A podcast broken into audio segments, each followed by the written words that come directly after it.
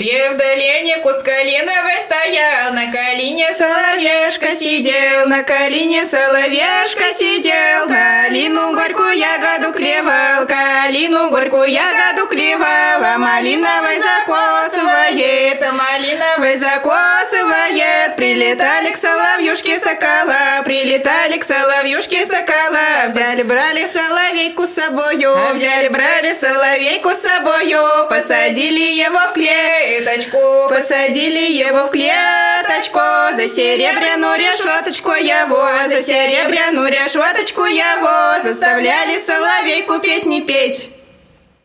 Вот такое у нас сегодня начало. Всем привет. Это подкаст «От звонка до звонка».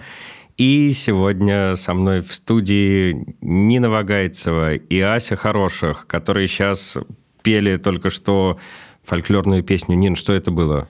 Это была плясовая песня из села Бергуль Северного района Новосибирской области. И, как вы догадались, говорить мы будем сегодня про фольклор, а точнее про этномузыкологию, правильно? Это... Ну, этномузыкология – это часть. Мне кажется, мы будем говорить гораздо шире. Ну вот э, Нина ведет э, блог, более известно как Нино типа фолк. Вы с Асей учитесь где? Расскажите про себя, как вы вообще вот пришли к изучению фольклора. Мы познакомились в 2016 году в Артеке на фольклорной смене. И потом в 2019 году мы случайно обнаружили, что мы обе поступаем в консерваторию на отделение этномузыкологии. Четыре года мы вместе Четыре года, да. И вот закончили почти месяц назад уже. Я видел у тебя в блоге был какой-то у вас экзамен такой сложный, то есть к нему шили платье. Вообще... Но это я заморочилась. А, то есть не обязательно было? Да, да, да. У нас э, мы занимаемся именно изучением и исполнением музыки, а все остальное, оно накладывается такой общей картиной, которая дополняет, но шить нас не заставляет никто. Да, поэтому Нина сказала, что будет шире, чем этномузыкология, потому что все-таки в нашем случае это, наверное, будет разговор о народной традиционной культуре, потому что мы этим живем, так уж и вышло. Да, я вижу. Очень жалко, что у нас не видео-подкаст, потому что вот слушатели не видят, как вы одеты, а одеты вы офигенно. Ну, у нас у обеих получилось так, что мы с раннего детства в это все погрузились причем что не через родителей. Чаще всего самый частый вопрос, когда я говорю, что я с рождения в традиционной культуре, спрашивают, ой, у тебя родители фольклористы, наверное. Э, но нет, у меня это получилось через храм, через воскресную школу. У меня как раз мама начала у нас в семье первой интересоваться фольклором. Она всегда интересовалась историей нашей семьи, она училась на истфаке в СПБГУ, и у нее диплом по нашей деревне, из которой у нас много поколений в Архангельской области. И у нее научной руководительницей была тетенька такая Татьяна Григорьевна Иванова, она сейчас э, одна из главных фольклористов в России, поэтому я думаю, что она тоже повлияла на то, что маме стало это все интересно. Потом мама стала смотреть, где поют в Питере, нашла, и вот я шестилетняя тоже с ней туда пришла в ансамбль. И так как-то постепенно, постепенно дошло до того, что, что это действительно перестало быть э, занятием каким-то после школы. Вся наша семья погрузилась в то, что мы живем как будто в современности, но все время это пронизывает. И это причем пронизывает, прелесть в том, что это пронизывает незаметно совершенно, незаметно вот эти все законы какие-то, песни за столом вечером. Это совершенно все ненавязчиво, что вот сейчас давайте фольклор, а теперь давайте жить современной жизнью. Вообще такого нету. Как-то это все сочетается хорошо. У вас прям поют за столом песни? Да, да. Гости, когда приходят особенно. А так мама с папой поют. Папа сначала как-то скептически был настроен, потому что он программист, и он такой, ну, куда-то ты пошла. А потом он тоже пошел петь, и тоже поучился, и тоже всем этим вдохновился. Братья у меня подростки, вот они это не очень любят. Когда, когда приходят гости, и мы начинаем громко петь за столом, мне такие, ну что, сколько можно так громко петь?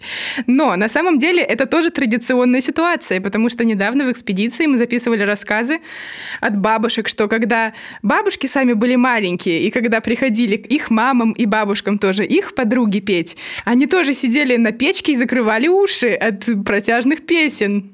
То есть в каких-то моментах было интересно наблюдать за молодежными играми детям. Всегда интересно наблюдать. Они там в- на печке где-то сядут и такие смотрят, что там молодежь тусит.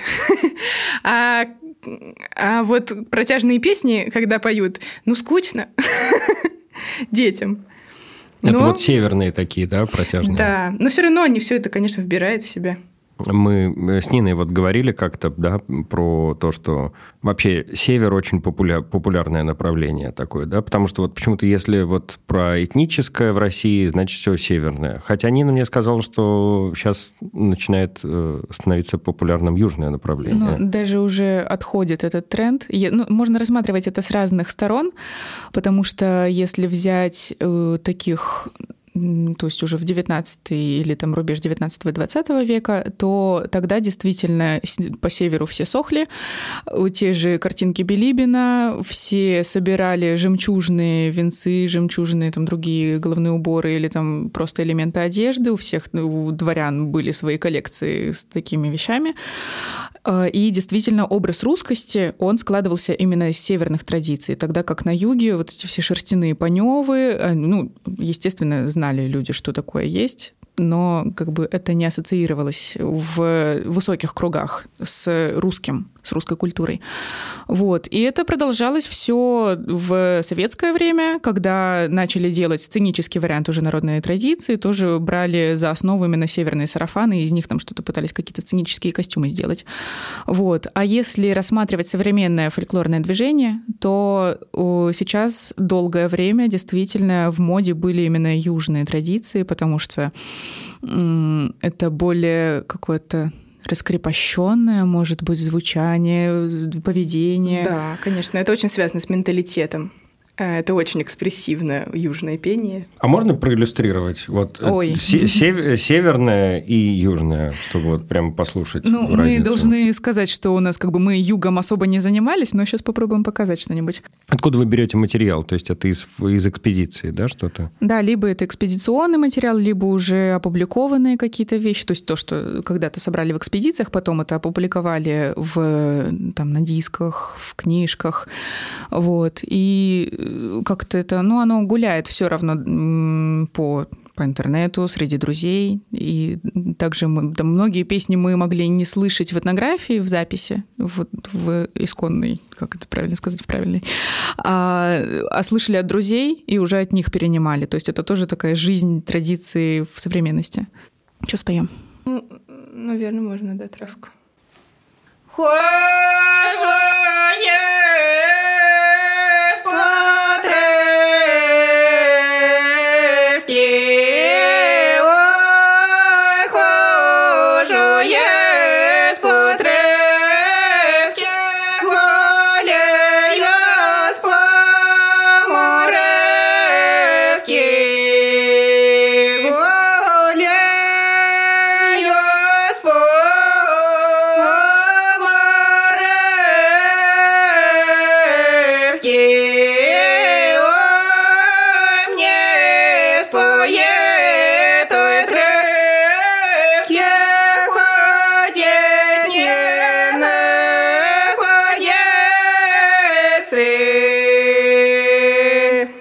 Это хороводная песня из Архангельской области. В разных селах она есть. Как раз Ася по архангельским традициям писала диплом. По пинежским даже. Река Пинига в Архангельской области. Вот именно для Пиниги характерна эта песня. Там действительно похожие напевы в разных деревнях. И везде эту песню знают. Ну, если объяснять именно, что это очень узкое, направленное звучание, можно его представить в виде луча. И если сравнивать это с южными традициями, то там, наоборот, оно все расплывается облаком, очень объемный звук. Ой, я в нас лугу, ложечку, в коротеньком бережочку,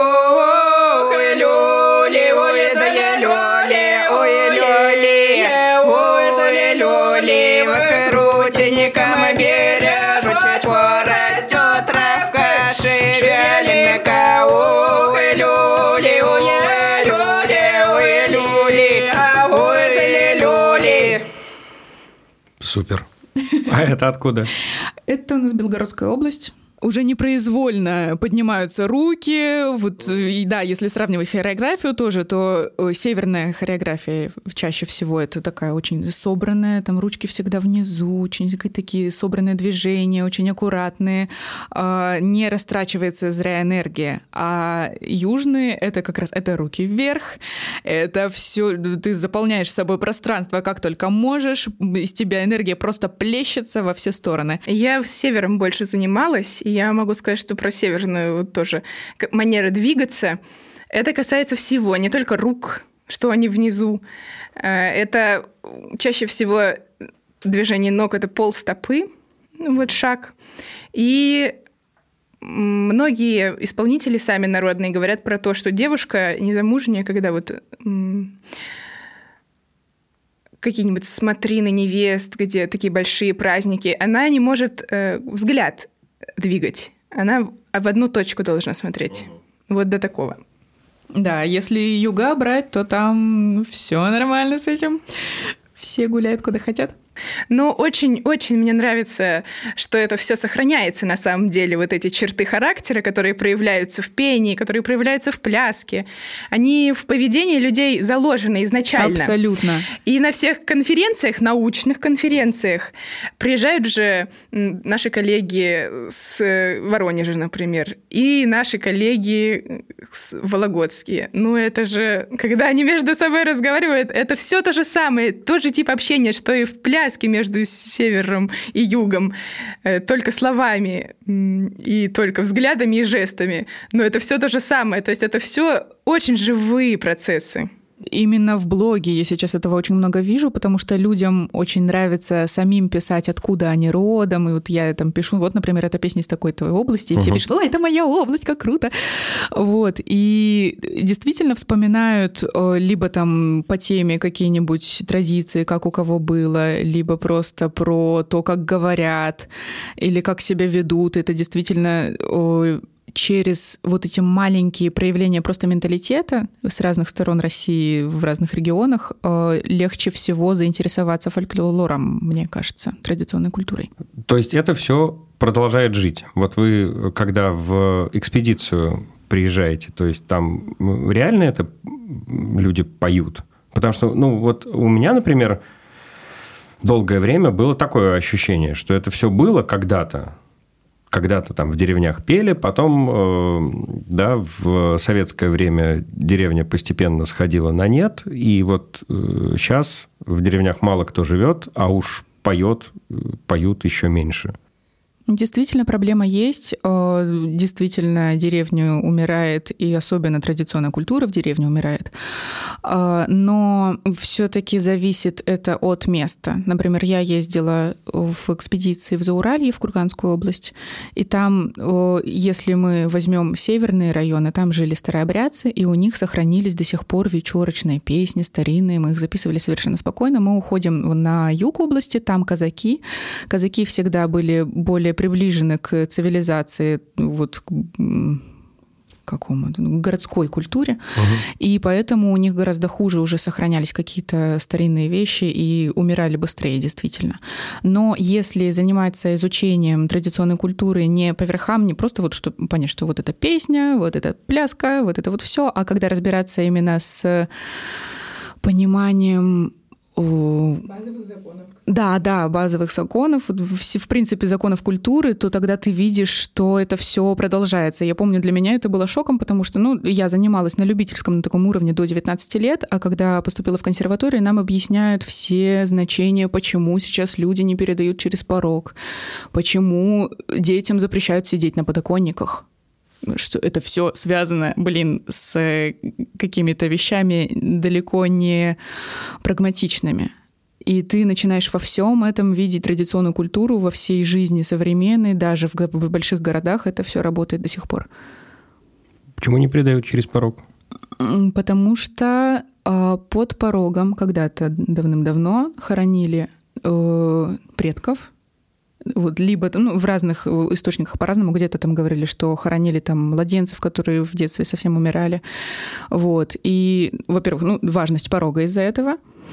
И всегда порог, там, например, дверь, окно, это все воспринималось как граница, и граница не просто дома и улицы, а граница миров нашего материального и иного, то есть где находятся всякие странные существа, где находятся умершие предки или там же не родившиеся еще души. Если ты приедешь в экспедицию к бабушке, она тебе этого не расскажет, она не будет говорить, что вот, все, там предки, мы им поклоняемся, что это там для этого делаем. Нет, у нее это просто уже тоже, ну, потому что так надо делать, вот я делаю.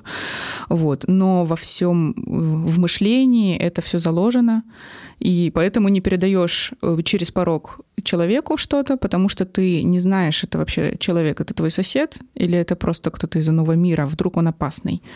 Да, это про свой-чужой. И это работает не только с домом. Это если ты стоишь на улице, это тоже работает, допустим, через перекресток. Перекресток это тоже поруговое такое место. А вообще в экспедиции вы в какие ездили? Я два раза ездила с одним и тем же составом примерно в Курганскую, в Челябинскую области. Вот. А так у нас несколько групп всегда, и Ася ездила в Архангельск. Ну, я давно езжу в экспедицию уже. Я начала в 2010 в детском ансамбле, в котором я занималась, в Василисе. Мы начали ездить в Вологодскую область, в одну деревню в Пожарище, коллегу Николаевичу Коншину. Он там сам когда-то возродил фольклор и вообще традицию. Он начал записывать у своей бабушки. В 14 лет он вдруг понял, что ему надо записать Ого. все, что знает его бабушка. И потом подключил еще, еще жителей и жительниц. И он огромную работу проделал. И сейчас там в это включена и молодежь тоже в пожарище включена в этот процесс. Э, все поют местные песни пожарищенские. Проводится праздник Троицкой заговени каждое лето. Много приезжает коллективов. Ну, то есть это деревня, в которой прям происходит такой конкретный движ, такой фестиваль. Да, ну вот не только фестиваль в итоге, а они так целый год, и так у них и жизнь идет, идет хорошо с песнями. А вот ты ездила в деревню? Я по разным деревням, то есть это вот мы на три недели и вот так катаемся по области по каким-то определенным точкам, да. которые, которые задумали. В консерватории все-таки больше охватывается. Там заранее пишется даже план, если экспедиция по запросу почему-то, как правило, уже кто-то из экспедиции состава, руководитель или студент даже, он знает, э, куда нужно, и по каким деревням даже, и план заранее пишется, и репертажные списки составляются. То есть это такая работа серьезная проделывается. И отчеты ночные, и переписывать тетради бесконечно. Да, и я вот ездила два года подряд в Архангельскую область, сейчас опять поеду в августе. Ну, просто я к тому, что там уже все как бы настроено. Там есть эта вот э, традиция, что туда приезжают, что-то проводят, записывают. Просто вообще, насколько я знаю, насколько я слышал от фольклористов, что очень трудно вот жителей деревни вообще раскачать, разговорить, э, да, напроситься в дом, чтобы что-то записать. Там вот наш фольклорист рассказывал, что он, ты бабушке сначала огород копаешь там две недели и как бы пытаешься сойти за своего, а потом уже она тебя впускает. Ну, по-разному бывает, мне кажется. Потому что я вот такого не встречала, чтобы прямо не пустили. То есть, конечно, бывает, но мы, допустим, в такой случае не настаиваем, потому что вариантов, как обычно, есть какое-то количество и есть кто рад видеть. И, например, есть деревни с такой ситуацией особой, я бы сказала. Например, деревня Веркало, в которую вот мы ездим на Пинигу. Это крупный туристический центр. И там 400 человек жителей, э, которые там постоянно живут, кто-то кто-то приезжает на лето. И в этой деревне каждое лето практически, мало того, что туристические группы, э, гостевые дома, экскурсии приезжают тоже фольклористы, филологи довольно часто. И там просто уже заранее, если знают, то уже не спрашивают даже, кто вы. Они сразу видят, что вы пришли там с микрофонами, с какой-то техникой, и они сразу понимают, ну, фольклористы опять рассказывать. Вот такие ситуации бывают. Эта ситуация уже такая прогретая, раскачанная. Да-да-да. А в Челябинске как? Ну, тоже вот если говорить про вскапывание огорода, то это, мне кажется, было характерно именно для поколения наших учителей потому что они действительно с нуля все это поднимали, приучали каких-то жителей, что это нормально, э, сами чему-то учились, как это правильно делать. А сейчас в современной ситуации чаще всего стараются договориться с домами творчества, с клубами, то есть там, например, в областной дом звонят, договариваются, что вот приедет экспедиция из Питерской консерватории, там, ну или откуда-нибудь еще. Те спускают на места по селам, по ДК распоряжение, что вот договоритесь с самыми старыми бабушками, мы там стараемся объяснить в запросе, что нам нужно, э, и те уже там мы приезжаем, и нас уже встречают. Но у нас были такие ситуации, когда, например, какая-нибудь маленькая деревня, где нету ДК, но мы знали, что, знаем, что она принадлежит, например, этой традиции, нам интересно было туда заехать, и действительно приходилось уговаривать. Вот одну бабулечку, помню сейчас, пришли, такая замечательная, нам сказали, что вот там живут три сестры, и вот их можно, их можно попробовать. Но мы сами туда приехали, нас посредника не было, кто, вот там, не знаю, работница клуба, которой бабушки уже доверяют, и все нормально. Если она привела людей, то ладно, хорошо. Вот, и там нам самим пришлось договариваться, как-то ее уговаривать, что мы там с ней ничего плохого не сделаем. Она стеснялась очень долго. Мы сначала стояли минут 20 во дворе, ее уговаривали. Потом пошли в другую сторону, там другую бабушку записали, решили, ну вернемся, может, она созрела. И она как-то, ну, там уже она действительно просто обдумала эту мысль, что какие-то люди непонятны, для нее же это стресс. И мы просто спокойненько пришли, здрасте, здрасте, зашли в дом сами без разрешения. Ну, как-то начали просто разговор из каких-то бытовых тем, и уже она разговорилась спокойно, нас уже потом провожала уже как своих родных, и вот чаще всего так и происходит. Ну, вот это звучит как какая-то такая история прям Полевой работы. Полевой да, работы, да. да. А вот если это отдано на руководство клубом, там клубы договариваются, да, с бабушками, вот как Нина сказала, то ну, у меня такой вопрос тогда, не превращается ли это все в какой-то тоже вариант клюквы. Но бывают действительно такие неприятные ситуации, ну, просто потому что работник клуба не может всего знать, что мы хотим.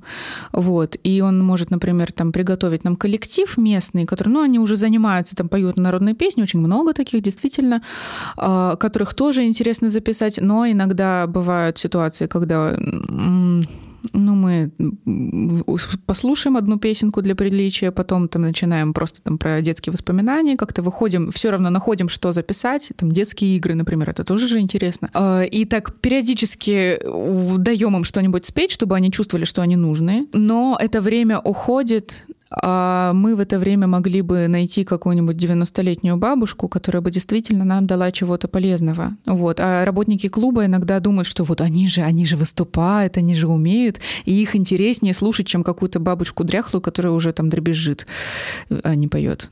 Вот. То есть иногда вот такие недопонимания случаются, но все равно работа есть, точно так же вот про детские воспоминания, про все, э, мы можем записывать как 50-летнюю женщину, так и 90-летнюю бабулечку. Да, это такое тоже вопрос отношения к, вот к таким ситуациям, потому что на севере допустим, много сейчас такая система, но мне кажется, по всей России она при домах культуры э, фольклорный хор да, да, да. И это бабушки, и если с ними, допустим, общаться по отдельности, это будет одна ситуация. Но когда они встречаются и начинают петь вместе, что они поют на сцене, еще одевают, надевают костюмы, которые им сшили, это ага. другая ситуация. Но э, к этому можно относиться так, э, что ты фиксируешь, э, ты фиксируешь историческую ситуацию. Да, современное состояние традиции. И это вот конкретный срез на конкретный год, момент. И это тоже имеет место быть. Вообще, как отличить аутентичное от неаутентичного, клюкву от неклюквы? Ну, потому что я понимаю, что если сейчас мне поставят там запись какую-нибудь, да, фольклорного там ансамбля из клуба, я ее как бы вы поморщитесь, а я не отличу ее от как бы чего-то настоящего. Ну, это, наверное, наслушанность в первую очередь. Хороших каких-то коллективов. Все с опытом, потому что я помню, как меня учили мои преподаватели отличать клюкву от э, хороших исполнителей.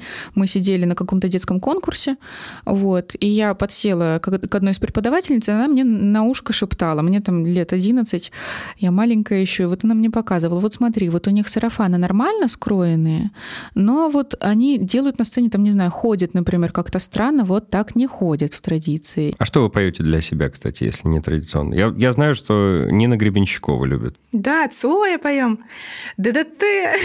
А вы также поете его? В смысле, это в традиционной а разные манере? под, под балалайку. Ой, вообще, заходит. Ну да, то есть обычно тоже мы не все переводим в стиль народной культуры, но, например, Цой очень классно распевается на народном многоголосии. А можно вас попросить, пожалуйста? Балалайку брать.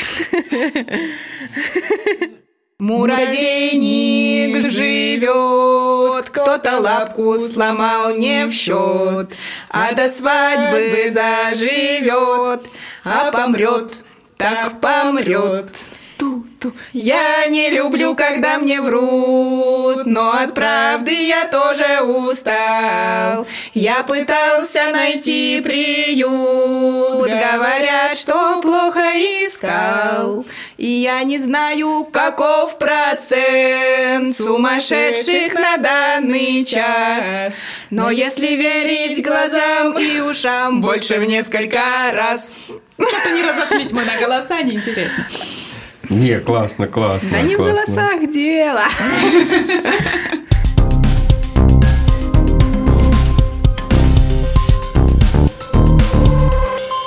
Именно сейчас каждый спокойно может записать и поздний фольклор, и если ему посчастливится, то что-то и раннее. И это будет, с одной стороны, помощь всему сообществу в том плане, что все старались записывать старинное, а на более современное не хватало времени. И это будет такой сильный вклад, если ты там это опубликуешь или что-нибудь с этим сделаешь.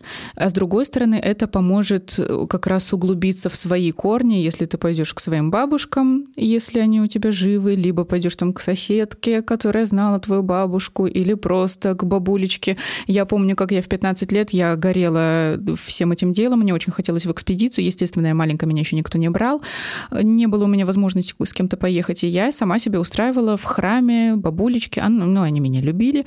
О, можно вот к вам в гости напроситься. И вот я сама себе придумывала экспедиции. Я еще не знала, что спрашивать, но включила диктофон, э, начала там что-нибудь смотреть их старинные фотографии, спрашивать про свадьбу, как они свадьбы играли, спрашивать там, какие песни пели.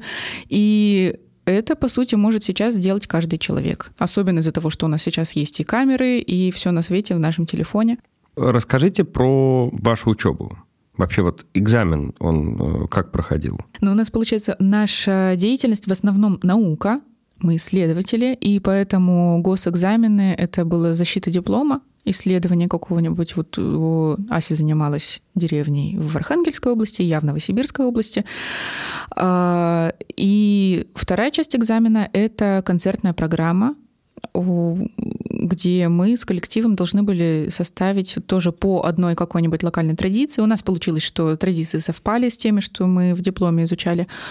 А, и нужно было представить программу вот с э, песнями, с обрядами определенной традиции, чтобы это совпадало и по каким-то диалектным особенностям, и по тому, как звукоизвлечение отличается там в каждой деревне оно свое. И какую-то художественную форму придать этому действию всему. То есть подобрать комментарий самому. Угу. А как назывались ваши дипломы? Вот как, какие темы были? Дипломы фольклорная традиция пинежской деревни Веркала у меня была тема. А у меня стилевые особенности лирических песен сел Бергуль и Платоновка Северного района Новосибирской области. Вот так пафосно. И каким выводам вы пришли в ходе изучения? Мне было, мне кажется, очень полезно, что я писала, писала диплом и одновременно пела это все. То есть я не только много раз много слушала, а я действительно помимо расшифровки еще и с ансамблем, мне надо как-то было еще людей к этому какое-то количество людей к этому привести, чтобы они тоже запели. И мне кажется, что мне это было очень полезно. Ну да, это очень важный принцип нашей кафедры, что э, нам, нас всегда учат, что не пытаясь исполнить это своим голосом, ты не поймешь это мозгом. Но у меня так получилось, что я пела с раннего детства песни из тех сел, которые я изучала потом. И для меня было интересным рассмотреть, чем эти села отличаются от соседних, потому что села переселенческие, то есть угу. Новосибирск, Новосибирская область, это Сибирь, там разные традиции, все нормально.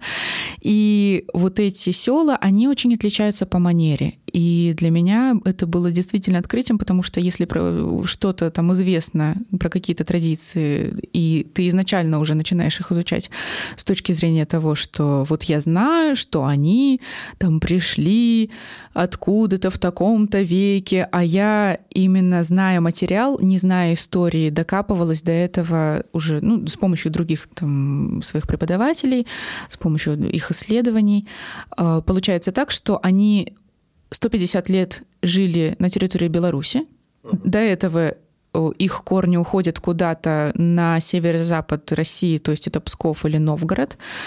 А, и в начале 20 века они приехали в Сибирь, из-за этого у них корни северные в песнях, это слышится, но при этом оно еще очень обросло какими-то своими особенностями, они отличаются все равно от северных, и вот как раз это мне было интересно проследить.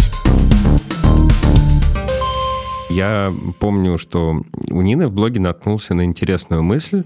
Она там была помечена как интересная мысля.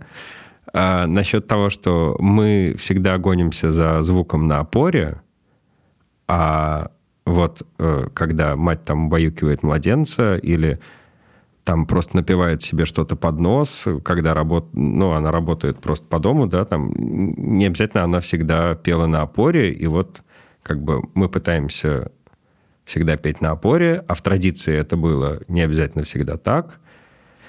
Да, Я просто такая... сейчас воспроизвожу примерно текст твоего поста, э, не очень понимая, что он значит. То есть я не понимаю, что, что такое на опоре, не на опоре. Вот можешь это пояснить? На опоре это а, пение, которое очень сильно идет именно от речевой позиции, от того, как люди говорили в деревнях. В деревнях у людей было много пространства. Они говорили громко. Ну, на улице, что было слышно. Ну, как бы элементарный позвать да, корову если... домой, которая за полтора угу. километра там в поле где-то, чтобы не...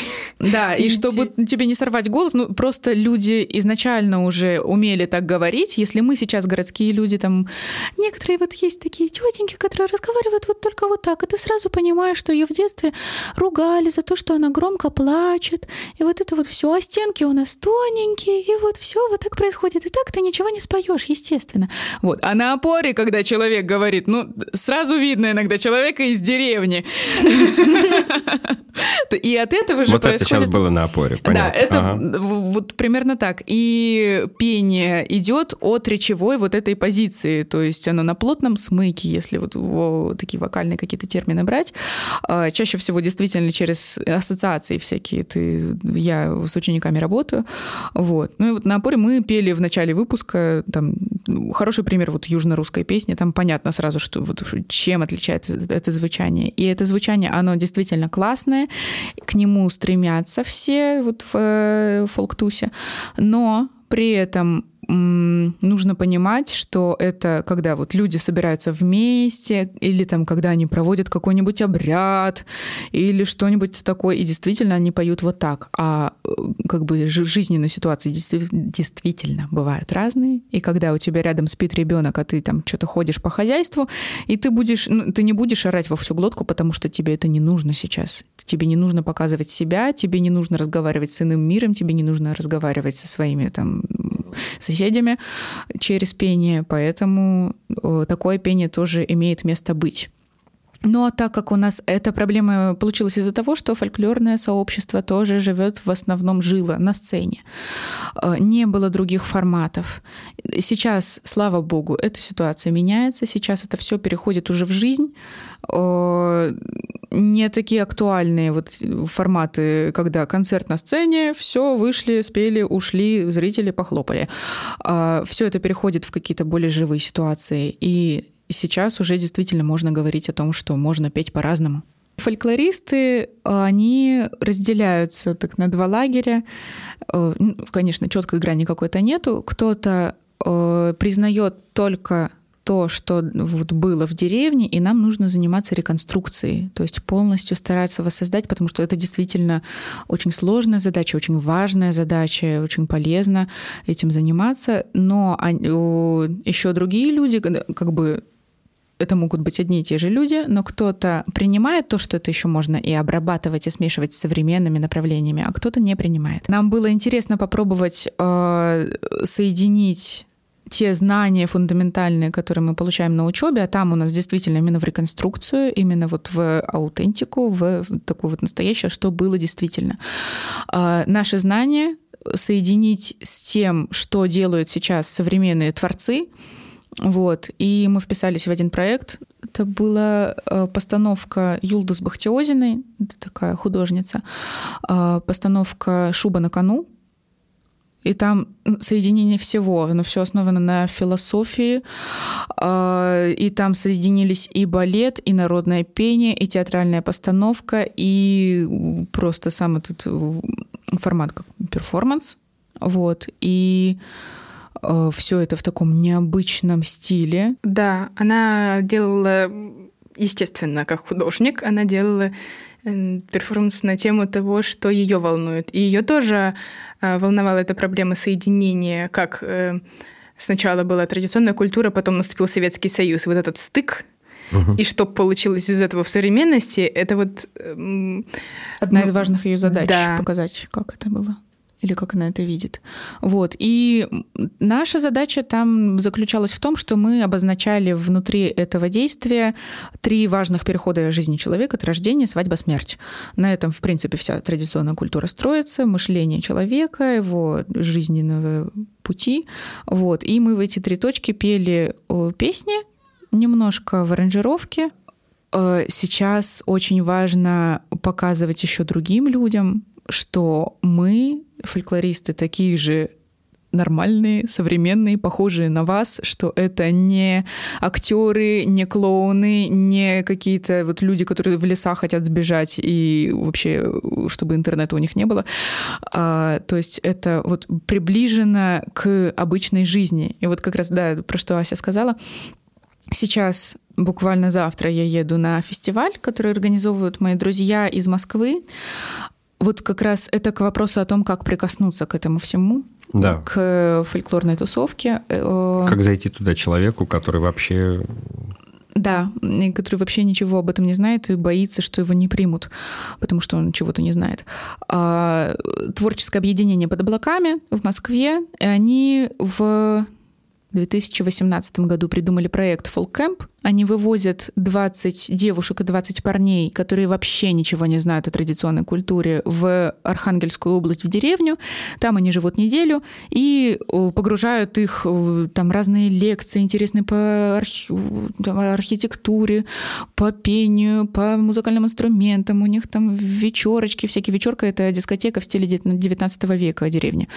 А, и вот я еду на фестиваль, то есть они выиграли грант в этом году, и поэтому сейчас прямо идет заезд, где как раз вот это происходит, то, что я объяснила, а потом все желающие туда могут приехать на три денечка там потусить.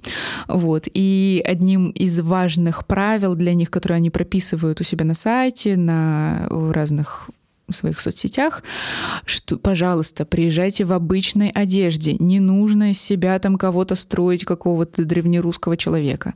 Мы все современные люди, и нам важно показать, что мы можем это соединять. Здорово. Так, под облаками, это мы запомнили. Да, под облаками. Тоже, если про Москву говорить, э, если хочется пойти учиться петь, есть объединение Ребята, простите, я не помню, куда у вас ставится ударение комонь или комонь. А, это, это ансамбль, они очень классное мероприятие проводят, и в том числе у них есть своя школа, где, например, там три недели длится курс, там играем на балалайке, что-нибудь такое. Угу. Вот. А, можно через это. Если в Петербурге, приходите ко мне петь. А, Тебе можно просто записаться через блог. Да, через, можно. через Телеграм. Можно, типа. если вы в Петербурге, можно прийти ко мне петь разные всякие такие народные песни. Это был подкаст «От звонка до звонка». Слушайте нас на всех платформах. Ставьте лайки, пишите комментарии. В описании вы найдете нашу почту. Пока.